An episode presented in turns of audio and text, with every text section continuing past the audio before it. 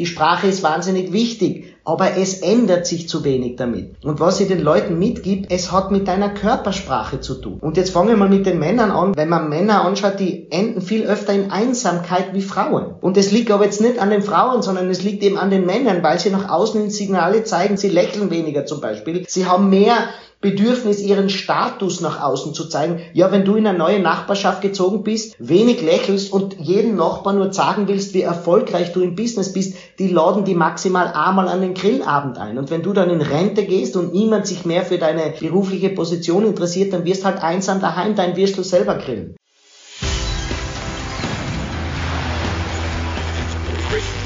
Gut zu wissen. Der Erklärpodcast der Tiroler Tageszeitung. Hallo und herzlich willkommen zu einer neuen Folge unseres Gut zu wissen Podcasts. Mein Name ist Renate Bergdold und ich unterhalte mich heute mit dem Körpersprachenexperten Stefan Vera über die Signale unseres Körpers. Warum lächeln wir eigentlich und was unterscheidet Frauen und Männer in ihrer Körpersprache? Was hat unsere Körpersprache damit zu tun, ob wir ernst genommen werden? Stefan erklärt im Gespräch, was Populisten mit ihrer Körpersprache richtig machen und warum es zu wenige Politiker gibt, die die Körpersprache des Volkes sprechen. Wenn ihr wissen wollt, was ihr machen müsst, um nicht nur mit Worten zu überzeugen, dann hört euch jetzt den Podcast an. Vorher aber wie gewohnt fünf Fakten zum Thema, die gut zu wissen sind. Der erste Eindruck zählt.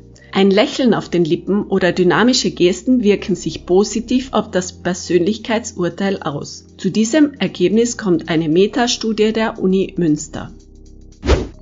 Eine Untersuchung, die im Fachjournal Psychological Bulletin erschienen ist, deutet darauf hin, dass es einen signifikanten Zusammenhang zwischen einer aufrechten Körperhaltung und einer positiven Selbstwahrnehmung gibt. Dominante oder aufrechte Körperhaltungen können dabei helfen, dass sich Menschen selbstsicherer fühlen und sich womöglich entsprechend verhalten. Der Inhalt einer Aussage ist immer wichtig. Ob man diesem Inhalt aber glaubt, darüber entscheiden Stimme und Körpersprache. Schon Babys lernen die Körpersprache von Vater und Mutter zu lesen. Noch bevor sie sprechen können, kommunizieren sie so mit ihren Eltern. Forscher sind sich einig, dass es eine Reihe von Gesichtsausdrücken gibt, die die sechs grundlegendsten Emotionen ausdrücken und weltweit unabhängig des eigenen kulturellen Hintergrunds verstanden werden. Dazu zählen Wut, Trauer, Freude, Überraschung, Ekel und Angst. Alles weitere klären wir jetzt in unserem Podcast. Hallo erstmal, Stefan Vera. Herzlichen Dank, dass du dir die Zeit für uns nimmst zu unserem Gut zu wissen Podcast heute zum Thema Körpersprache. Ja, danke für die Einladung. Ich freue mich doch. Wir starten meistens mit einer persönlichen Frage. Da komme ich natürlich nicht drum herum, dich als Osttiroler zu fragen. Du bist nach Deutschland gezogen, nach München. Beim Thema Körpersprache, gibt es denn da eigentlich einen Unterschied zwischen einem Tiroler und einem Deutschen?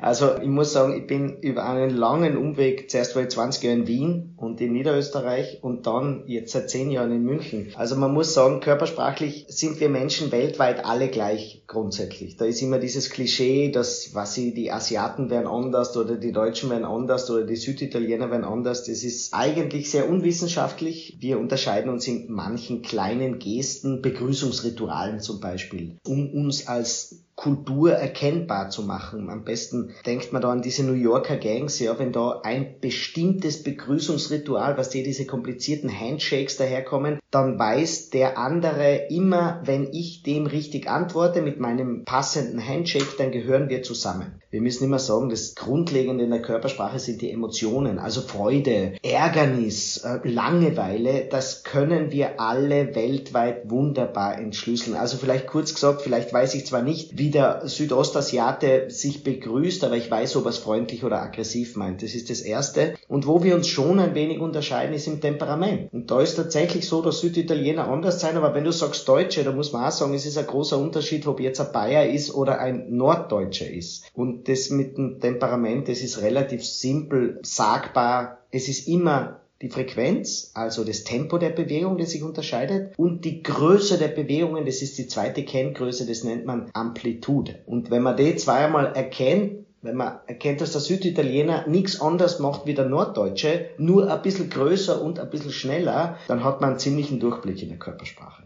Warum ist Körpersprache eigentlich so wichtig? Naja, die Körpersprache kann etwas transportieren, was Worte nicht transportieren können und das ist Emotionalität. Weil ich kann natürlich mit Worten Inhalte transportieren. Ich kann sagen, wir treffen uns morgen um 17.30 Uhr. Das kannst du mit Körpersprache nicht bringen. Das geht nur mit Worten. Das ist wunderbar. Aber ich kann mit Worten nie sagen, ob ich mich auf den Termin freue, weil ich kann natürlich sagen, wir treffen uns morgen um 17.30 Uhr. Ich freue mich. Sehr dann hat jetzt meine Körpersprache und auch meine Stimme verraten, dass ich mich gar nicht auf den Termin freue, obwohl ich es gesagt habe. Wenn ich aber jetzt mache, wir treffen uns morgen um 17.30 Uhr, ich freue mich sehr dann hat man jetzt vielleicht an der Stimme gehört, wie viel Spannung und wie viel Vorfreude in meiner Körpersprache zu sehen war. Und das ist eben mit Worten niemals ausdrückbar. Wir müssen eben unterscheiden, Worte sind wichtig für die Inhalte und Körpersprache transportiert die Emotionalität.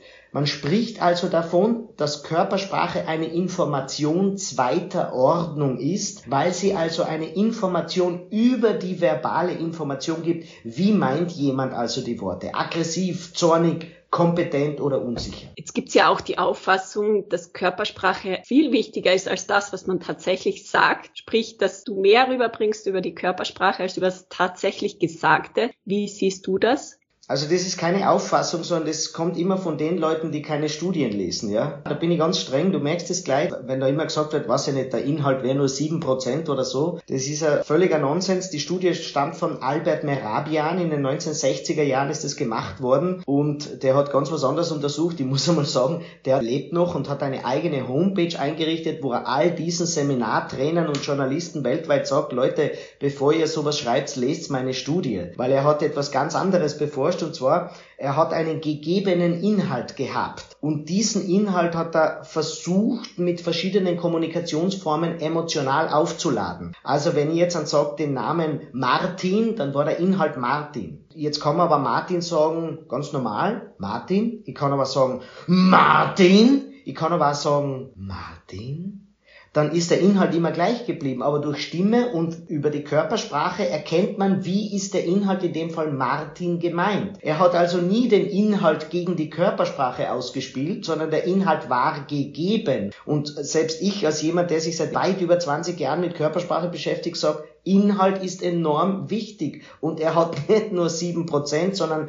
er kann uns eben Fakten transportieren. Da wird immer Äpfel und Birnen verglichen. Wir können ja nicht sagen, dass das eine wichtiger wäre wie das andere, wenn beides etwas Unterschiedliches transportiert. Das heißt, die Worte sind enorm wichtig. Wenn wir nichts zu sagen haben, dann halten wir einfach besser manchmal die Klappe. Aber wer glaubt, ich habe etwas zu sagen und es ist völlig egal, mit welcher Körpersprache ich das sage, der wird unglaubwürdig, vielleicht arrogant, vielleicht unsicher, vielleicht unnahbar wirken. Das heißt, die Kommunikation ist immer dann komplett, wenn der Inhalt stimmt und die Körpersprache es so transportiert, dass der andere gerne zuhören will. Wie lesen wir dann den Körper eigentlich? Passiert das mehr unbewusst oder kann man sich das schon ganz bewusst aneignen und vor allem auf welche Körperteile achte ich dann? Der Mensch kommt auf die Welt mit einer unglaublichen Fähigkeit, Körpersprache zu lesen. Wir brauchen ja nur an ein Baby denken. Ein Baby kann ja mit der Mama und mit dem Papa noch nicht kommunizieren. Wenn es unwohl ist, wenn es eine volle Windel hat, wenn es einen Hunger hat, kann ich nicht sagen, Mama, ich habe einen Hunger. Das heißt, es muss mit seinem Körper seine Unruhe transportieren. Und übrigens, da lernen wir sehr schnell Zuneigung zu bekommen. Ja, Babys sind da sehr, sehr, sehr geschickt, die Signale zu lernen, wo Mama und Papa besonders aufmerksam werden. Nummer eins. Und das zweite ist, das Baby muss natürlich auch die Körpersprache der Mutter lesen. Aber das Baby geht nie her und liest ein einzelnes Signal von der Mutter, sondern immer immer nur die Frequenz und die Amplitude. Das heißt das Tempo und den Umfang. Wenn die Mutter völlig entspannt ist und völlig ruhig ist, dann merkt das Kind, die Muskeln sind nicht besonders angespannt von der Mutter, auch vom Vater, ja.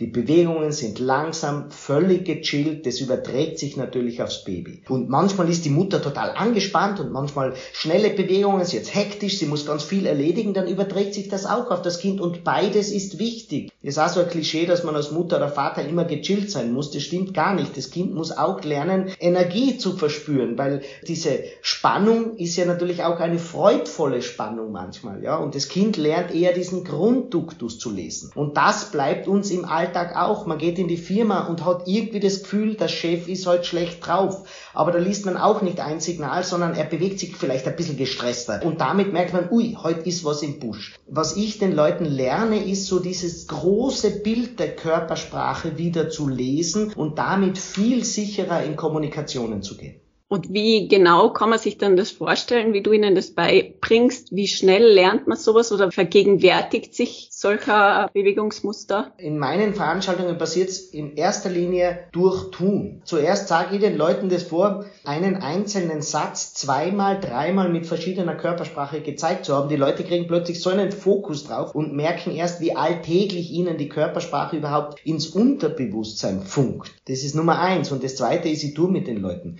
Das heißt, die äh, bekommen von mir ein, zwei, drei Sätze und bekommen einzelne Körpersprache-Signale und sie sollen den gleichen Satz mit verschiedenen Signalen machen und sie merken, plötzlich ändert sich der ganze Satz vollständig. Ich bringe da ein konkretes Beispiel. Wenn du einen Satz sagst, zum Beispiel, der Nachbar mäht seinen Rasen am Samstag. Und jetzt gehst du mal her mit deinem Körper und lass alles, was du am Körper hast, einfach runterhängen. Die Mundwinkel nach unten, die Augen nur auf Halbmast, den ganzen Körper sehr hängen. Und genau so sagst jetzt, der Nachbar mäht seinen Rasen am Samstagnachmittag. Und jetzt machst du das Gleiche, aber jetzt machst du ein Grundprinzip in der Körpersprache. Du gibst alle Linien des Körpers nach oben die Mundwinkel ganz stark nach oben, die Augenbrauen ganz stark nach oben, die Hände gibst auch weit über den Kopf und sagst, der Nachbar mäht sein Rasen am Samstagnachmittag und plötzlich bekommt der Satz eine ganz andere Bedeutung. Es wirkt fast, als würdest du dich drüber freuen, dass der das macht. Das ist eine der Einstiegsübungen, um den Leuten einmal zu zeigen, nur die Linien im Körper signalisieren schon einen Unterschied in der Wahrnehmung des Satzes.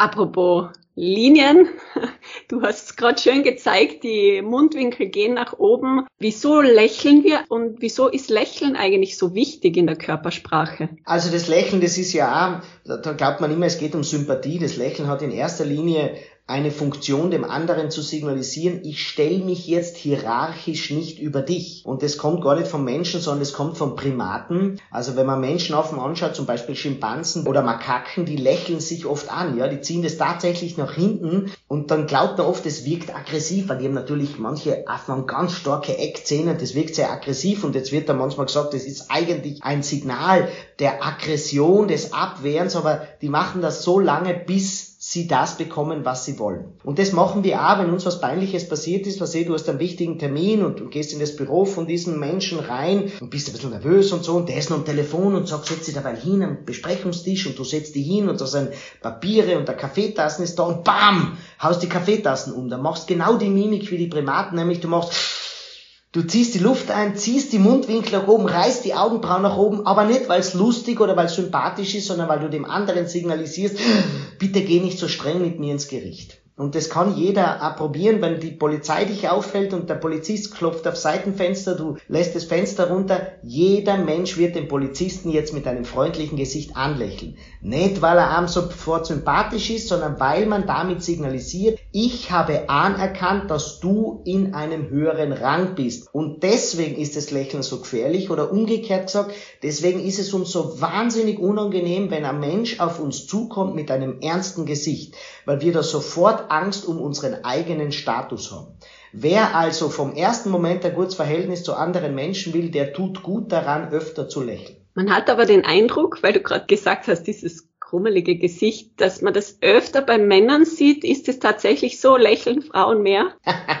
Jetzt hast du uns am falschen Fuß erwischt. Ja, das stimmt tatsächlich. Weltweit ist es so, kulturunabhängig ist es so, dass Frauen mehr lächeln als Männer. Das hat natürlich einen evolutionären Hintergrund. Das ist nicht zufällig. Und auch, das muss ich ganz wichtig sagen, weil ich das in der Gender-Debatte immer höre, das wäre anerzogen. Ja, die Frauen sind ja anerzogen, freundlich zu sein. Na, sie tun es aus einem ganz wichtigen Eigennutzen. Und zwar Männer sind die größte Gefahr für Frauen weltweit. Immer schon gewesen in der ganzen Menschheitsgeschichte. Wir haben mehr körperliche Kraft, unser Testosteron Testosteron ist viel höher, das senkt unsere Hemmschwelle, ja. Und wir haben Aktivitätszentren, die ab der zwölften Schwangerschaftswoche mehr und stärker ausgebildet werden. Zum Beispiel die Amygdala ist bei Jungs stärker ausgebildet als bei Mädchen. Das hat zur Folge, dass Männer stärker zu Aktivität neigen und auch Probleme werden tendenziell mit Aktivität gelöst bei Männern. Und jetzt muss ich sagen, die intensivste Form von Aktivität ist halt Aggression. Jetzt ist es aber so, heutzutage haben wir natürlich Polizeistationen, Notruf überall. Wenn wir aber in der Menschheitsgeschichte zurückgehen und ein Mann gewalttätig geworden ist zu seiner Frau, dann musste sie sich irgendwie retten.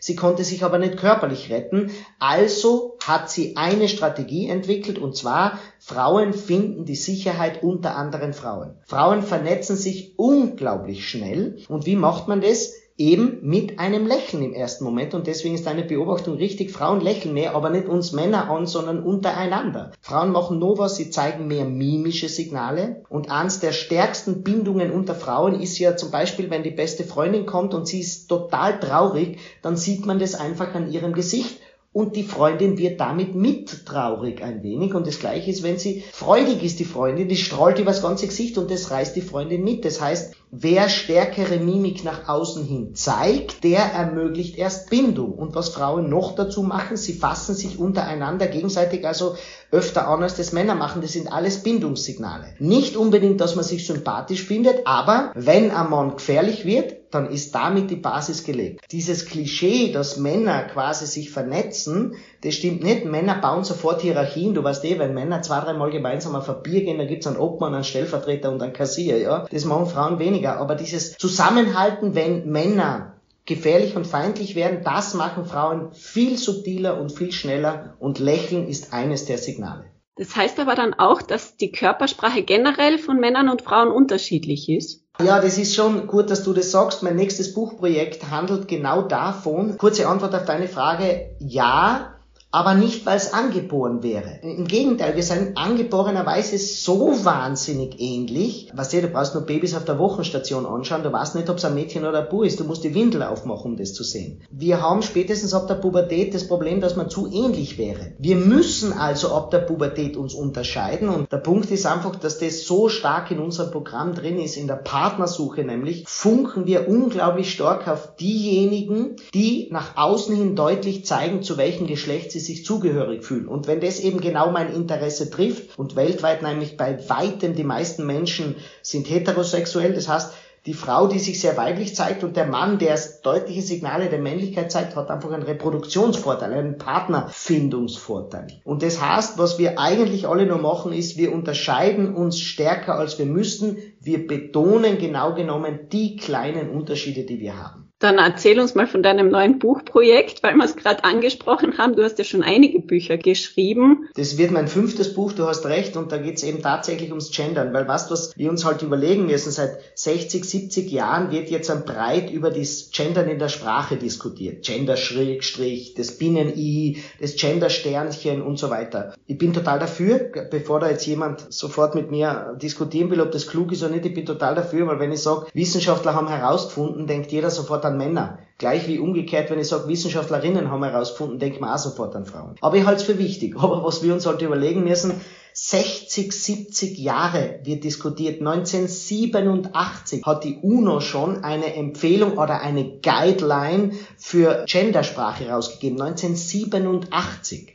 Und jetzt gibt es eine aktuelle Studie, die ist, glaube ich, ein Jahr oder zwei Jahre alt, die herausgefunden hat, dass 80 Prozent der Hausarbeit immer noch bei den Frauen ist, auch in der jüngsten Generation, die zum ersten Mal gemeinsam wohnen. Und wenn du die Vorstände anschaust, es ist immer noch weit, weit mehr männlich besetzt. Also wir müssen doch irgendwann einmal draufkommen, die Sprache ist wahnsinnig wichtig, aber es ändert sich zu wenig damit.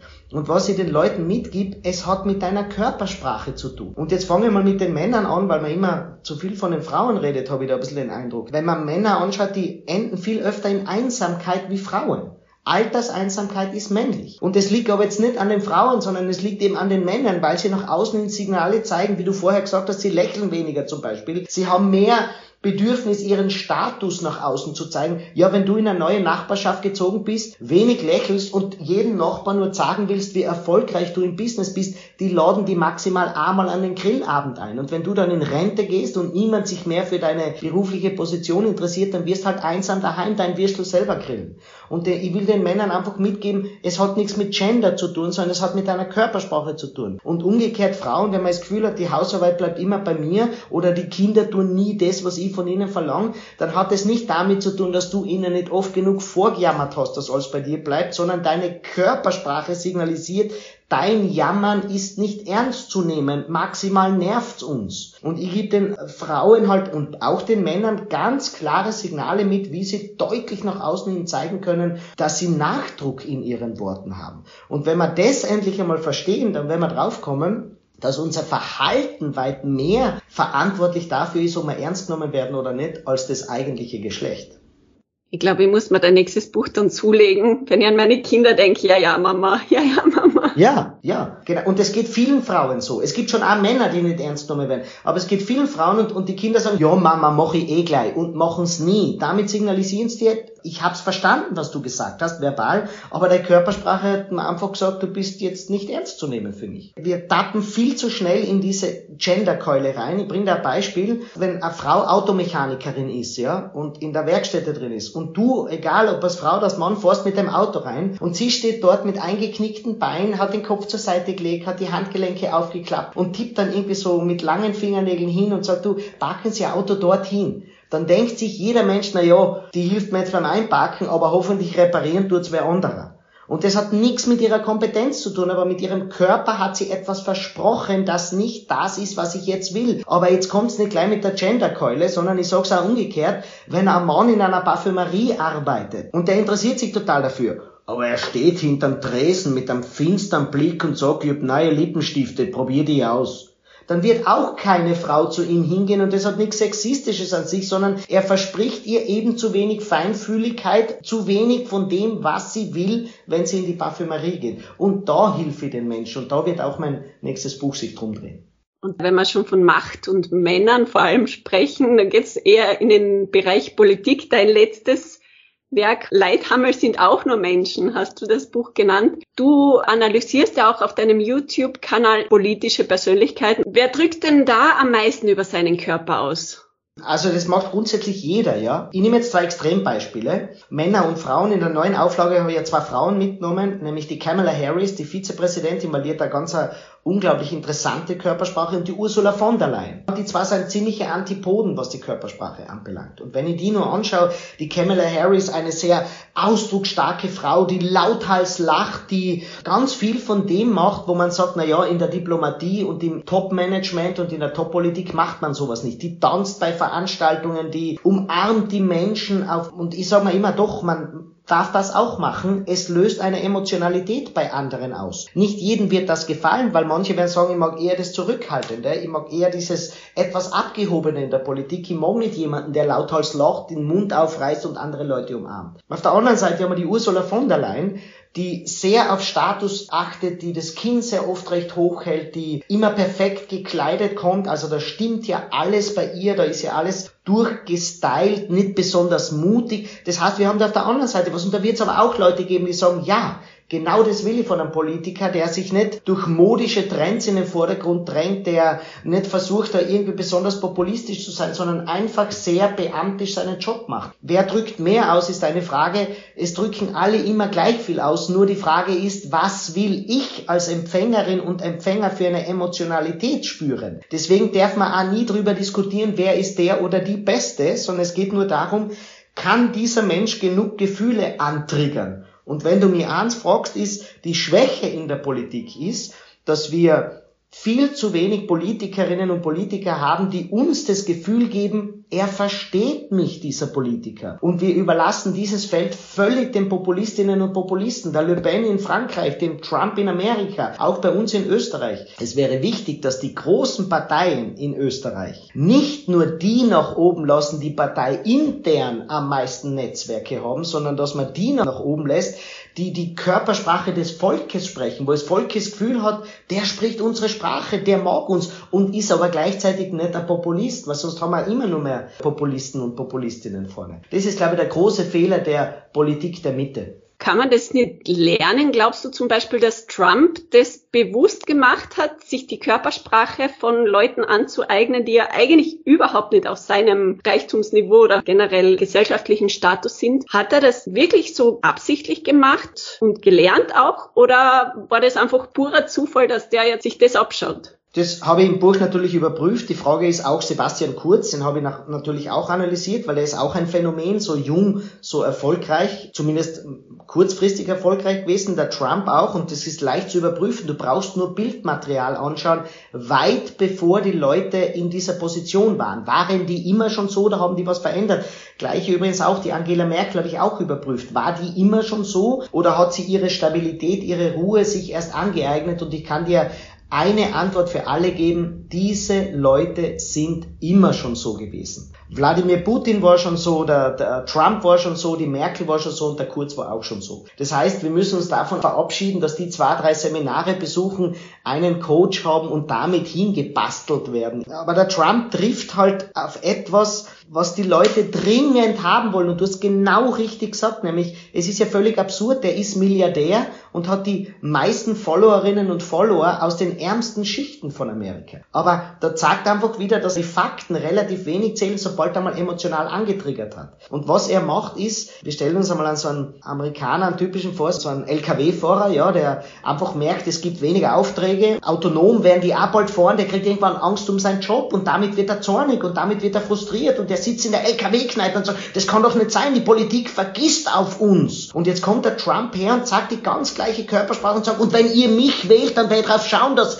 auf euch nicht vergessen wird. Wenn der LKW-Fahrer die gleiche Emotionalität spürt vom Politiker, dann hat er das Vertrauen, völlig egal, ob der in goldenen Wasserhähnen badet, sondern es geht um diese Emotionalität. Wenn wir da jetzt ein eine Körpersprache von einer Angela Merkel hätten, die dann in aller Ruhe sagt, mm das ist tatsächlich ein Problem, liebe Lkw-Fahrerinnen und Lkw-Fahrer, wir werden das auf die Agenda setzen und uns tatsächlich um das kümmern. Dann habe ich jetzt inhaltlich ungefähr das Gleiche gesagt, aber jeder Lkw-Fahrer wird das Gefühl haben, das ist ein abgehobener Mensch, der überhaupt nicht weiß, was unsere Probleme sind. Und das war das Erfolgsrezept von Trump. Und zur Frage vorhin, und die fragen mich einfach immer, warum überlasst man das immer den Populisten? Warum glaubt man, es fällt einem ein Stein aus der Krone, wenn man mal die Emotionalität tatsächlich zeigt? Wir haben das während Corona gehabt. Den Leuten ist niemals mit einer deutlichen Körpersprache vermittelt worden, Leute, das ist ernst zu nehmen. Es ist immer so zurückhaltend hinter einer Plexiglaswand, seien so irgendwelche beamtischen Regelungen vorgetragen worden. Ja, natürlich gehen die Leute ins Internet und hören demjenigen zu, der ihr Ärgernis über diese Masken und über die Lockdowns besser wiedergespiegelt hat. Das war natürlich ein Verschwörer, das war natürlich ein Querdenker. Aber der hat gesagt, die Regierungen, die ziehen euch ja alle über den... Und plötzlich hat der das Gefühl gehabt, naja, der versteht mein Ärgernis. Und ich weiß nicht, warum die Leute das einfach nicht, also die Leute in der Spitzenpolitik das einfach nicht verstehen. Du, apropos Corona, hast du das Gefühl, dass sich die Körpersprache von uns allen während der Pandemie verändert hat? Ich denke jetzt eben, wir haben einen Teil der Mimik haben wir ja ausgeblendet durch die Gesichtsmasken, mehr Abstand, mehr Online-Konferenzen. Hat das irgendwas verändert in der Körpersprache? Es hat genau null verändert, es hat gar nichts verändert. Das wäre auch fatal, wenn es was verändern würde. Das habe ich gleich am Anfang der Pandemie gesagt, wo alle gesagt haben, wir werden verlernen, uns die Hand zu schütteln, wir werden Mimik verlernen, die nächste Generation wird ohne Mimik aufwachsen. Der Mensch in der Menschheitsgeschichte hat ja natürlich viele Krisen gehabt. Krisen, wo viele Menschen gestorben sind. Jetzt gehe ich gar nicht best zurück, sondern ich gehe viel weiter zurück, nehmen wir mal Eiszeiten, ja. Das hat ja Europa leer geräumt und trotzdem haben wir uns vermehren müssen, beziehungsweise wir haben wissen müssen, wenn da eine feindliche oder eine fremde Gruppe auf uns zukommt, nehmen wir klischeehaft Neandertaler, ich muss ja erkennen, war der feindlich oder nicht. Obwohl wir uns ja, ja, ja 10, 20, Jahrhunderte Jahre nicht gesehen hatten, mussten wir die Mimik vom anderen noch entschlüsseln können, auch um Partnerwahl treffen zu können. Ja, jetzt mit Verlaub, jetzt haben wir da ein paar Wochen die Maske aufgesetzt, ja auch nur im öffentlichen Raum, haben ein paar Videocalls gemacht, auch nur sehr begrenzt. Naja, die Evolution lacht uns ja aus, wenn wir glauben, dass wir da jetzt schon grundsätzlich etwas verlernt hätten. Das ist natürlich ein Blödsinn. Wir werden weder lächeln verlernen, noch die Augenbrauen heben verlernen, noch auf Menschen zugehen lernen Und für alle zur Beruhigung, vermehren werden wir auch nicht verlernt haben, nur weil wir ein paar Videocalls machen und weil wir die Partner jetzt öfter via Tinder treffen. Na Gott sei Dank, gute Nachrichten. Ich würde noch gern aber jetzt gerade rückbezüglich das vorherige Thema ansprechen. Das ist ja auch eine Art der Spiegelung, was, der, was die Politiker eben machen, was wir ja auch im Kleinen machen. Wir spiegeln, wenn wir uns sympathisch sind, würde ich jetzt behaupten, dann spiegeln wir unser Gegenüber. Wenn der lächelt, dann lächle ich. Wenn der lacht, dann lache ich. Generell ist es ja schon eine Art Spiegel, wenn wir uns verstehen, oder? Naja, da muss man aufpassen, da gibt's ja manche Psychologie-Schulen, die meinen, man müsste das Gegenüber spiegeln, um die Beziehung äh, aufrechtzuerhalten. Das ist ganz gefährlich, wenn man den Leuten das wiedergibt, weil die gehen dann sofort in die Richtung vom Nachäffen. Und Nachäffen ist es nie. Deswegen in diesen Psychoschulen gibt's dann immer Übungen, wo man den anderen genau beobachten muss und genau das wiedergeben muss. Das ist evolutionär ein völliger Nonsens. Was wir alle tun ist, wenn wir in einer gewissen Emotionalität sind, dann zeigen wir weltweit alle das Gleiche. Also Freude geht bei uns immer nach oben, Augenbrauen nach oben, Hände nach oben, Mundwinkel nach oben. Deswegen gehen auch so wenig Freudensprünge nach unten übrigens, ja. Das heißt, weltweit, egal ob du mit einem Senegalesen, mit einer Australierin oder mit einer, weiß ich nicht, mit einer Hamburgerin oder Hamburger redest, Freude zeigen wir alle gleich. Das gleiche ist Ärgernis, zeigen wir gleich. Wir ziehen die Augenbrauen nach unten, spannen den Mund an, zeigen einen krantigen Mund, die Fäuste kommen. Wir zeigen das alle gleich. So. Nachdem wir das alle gleich zeigen, ist die Kommunikation einfacher, wenn ein Mensch in meiner gleichen emotionalen Empfindung gerade ist. Das heißt, wenn ich total gut drauf bin, dann rede ich halt einfach am liebsten mit Leuten, die auch gerade total gut drauf sind. Was wir automatisch machen, ist, wenn wir auf der gleichen emotionalen Ebene sind, dann zeigen wir nach außen hin auch ähnliche Signale, weil Emotionalität eben überall gleich gezeigt wird. Und damit habe ich in diesem Moment besonderes Vertrauen zu diesen Menschen. Und jetzt dann gebe ich einen kleinen Tipp, wo man das in einen Rahmen bringt, wo es jeder umsetzen kann. Und zwar nicht spiegeln, tu den nicht nachäffen, diesen Menschen, sondern achte auf das Tempo der Bewegungen des Gegenübers. Warum? Wenn ein Mensch traurig ist, dann bewegt er sich langsamer. Wenn ein Mensch niedergeschlagen ist, wenn er emotionalen oder körperlichen Schmerz verspürt, dann bewegt er sich langsamer. Wenn du dich jetzt mit diesen Menschen gut verstehen willst, dann beweg dich auch ein wenig langsamer. Das machen wir automatisch, wenn wir mit Kindern plaudern und die sind total gut drauf, dann bewegen wir uns auch schneller und sagen, jetzt erzähl, was war? Und das machen Eltern automatisch. Und Nummer zwei, achte auf den Umfang deiner Bewegungen. Wenn eine super Stimmung ist, wenn große Freude ist, mach du auch große Bewegungen, weil das spiegelt die Emotionalität besser wieder. Und umgekehrt, wenn Trauer da ist, mach kleinere Bewegungen. Also, tu nicht so viel nachspiegeln, sage ich den Leuten viel mehr, sondern denk ans Tempo und an die Größe der Bewegung. Du unterscheidest zwischen funktioneller und unfunktioneller Körpersprache. Wie ordnet man das ein? Das mit der funktionellen, unfunktionellen Körpersprache, das habe ich schon gesagt, das stimmt tatsächlich und das hilft vielleicht ganz gut. Also, wenn ein Mensch zum Beispiel Hunger hat, ja, dann geht er zum Kühlschrank, weil das dient dem direkten Bedürfnis, Hunger zu befriedigen, ja. Kühlschranktür auf, was rausholen und essen. Funktionell ist diese Körpersprache. Aber jetzt gibt manche Menschen, die bekommen von Mama oder vom Partner zu wenig Aufmerksamkeit. Und die merken immer, wenn ich zum Kühlschrank gehe, dann schimpft die Mama mit mir. Das ist also eine Form der Aufmerksamkeit. Dieses Kind geht jetzt nicht mehr zum Kühlschrank, weil es einen Hunger hat, sondern es geht zum Kühlschrank, weil es dann endlich einmal Aufmerksamkeit von der Mama bekommt. Und damit ist diese Körpersprache unfunktionell geworden, weil sie nicht mehr das direkte Bedürfnis befriedigt, sondern etwas Indirektes. Und Körpersprache ist auch in vielen Fällen unfunktionell. Das heißt, wir tun etwas, was, was gar nicht mehr wichtig ist. Ein klassisches Beispiel ist, wenn wir etwas Dramatisches sehen, einen Unfall sehen oder so, dann schlagen wir uns die Hände vors Gesicht. Warum? Weil wir damit die Informationen nicht in unser, in unser Gehirn vorlassen wollen. Wir halten den Mund zu, wir halten die Augen zu und sagen, um Gottes Willen, um damit quasi Daten aus der Umwelt, Bilder, Geräusche aus der Umwelt von uns fernzuhalten, obwohl das ja schon viel zu spät ist, weil wir das Bild ja schon aufgenommen haben in unser Gehirn. Aber das wäre dann auch eben unfunktionell zum Beispiel. Weil du jetzt dauernd die Kinder angesprochen hast, würde ich jetzt meine Abschlussfrage darauf abzielen. Was können wir uns denn von Kindern bezüglich der Körpersprache abschauen? Boah, das ist eine super Frage. Hey, ich glaube, das ist genau das, was die Leute in meinen Veranstaltungen lernen. Die Kinder, Kleinkinder, muss man sagen, haben eine ganz eine große Freiheit in ihrer Körpersprache. Und zwar, sie machen alles vollkörperlich. Wenn ein Kind eine Freude hat, da geht der ganze Körper, Füße, Beine, Arme, Hände, richtig angespannt ist das Kind und das grinst und kichert laut, ja. Und wenn es traurig traurig ist, dann weint ein Kind vollkörperlich. Der ganze Körper zittert. Es ist einfach nur der ganze Körper widerspiegelt diese Emotionalität. Jetzt werden wir älter. Spätestens ab der Pubertät im Erwachsenenalter lernen wir, aber dass manche Emotionalitäten sollte man nicht zeigen.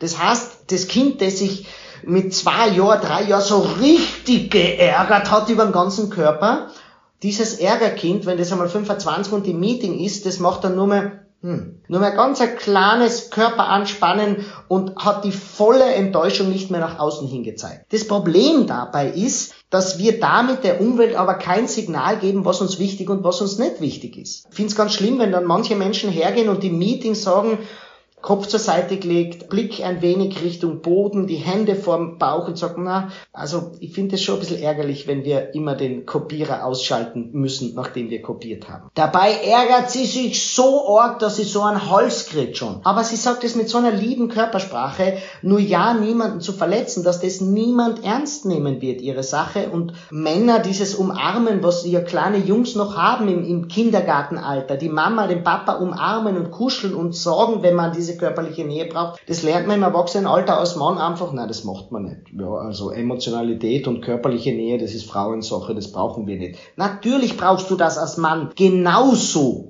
Aber wir haben es verlernt, es nach außen hin zu zeigen. Und ich sage einfach den Leuten, zeigt's ein bisschen mehr. Du musst jetzt nicht jeden umarmen, keine Angst, ja. Aber zu sagen, wenn da was gegen den Strich geht. Und zwar so, dass die Leute verstehen, das geht dir gegen den Strich. Oder den Leuten mal zu zeigen wieder, wie man Lob dem anderen gibt und nicht einfach mit einer finsteren Mimik sagt, na ja, das hast du eh nicht so schlecht gemacht. Dann wird nichts hängen bleiben bei den Leuten und das färbt natürlich total auf die Partnerschaft ab. Du weißt eh, am Anfang, wenn der Partner nach Hause gekommen ist, hat man gesagt, ah, du bist's. Und heute sagt man nur mehr, bist auch schon da. Und dann wundert man sich, warum da etwas verloren geht. Und genau diese Emotionalität, das lernen die Leute ganz, ganz schnell in meinen Veranstaltungen. Herzlichen Dank erstmal für dieses spannende Interview. Es war echt sehr informativ und lustig. Die Leute haben ja wenig von deiner Mimik gesehen, weil wir sind ja akustisch, aber trotz allem, ich glaube, das hat man mitbekommen. Ganz zum Schluss, wie oder wo kann man denn deine Seminare besuchen oder deine Veranstaltungen? Was steht denn da an in Zukunft gerade? Also schaut am besten auf meine Homepage beziehungsweise folgt mir auf Social Media, da poste ich nahezu täglich Wissenswertes, Unterhaltsames, Spannendes zur Körpersprache. Und was dem mit Corona, das ist immer noch, hat noch Nachwirkungen, die Termine kommen jetzt nahezu wöchentlich, kommen neue Termine dazu. Deswegen folgt mir gern oder und holt euch den gratis Körpersprache-Tipp der Woche. Der kostet nichts, da gibt's keine Werbung und gar nichts dazu, nur einen kurzen Tipp. Jeden Sonntag, den bekommst du gratis auf meiner Homepage. Eine Aufgabe der Woche ist da auch immer dabei, da lernt man wahnsinnig viel und darüber bekommst du dann auch Informationen, wenn es einen neuen Termin irgendwo gibt, vielleicht in einer Stadt in deiner Nähe. Super, vielen Dank, Stefan. Danke für die Einladung, danke. Das war Gut zu wissen, der Erklärpodcast der Tiroler Tageszeitung.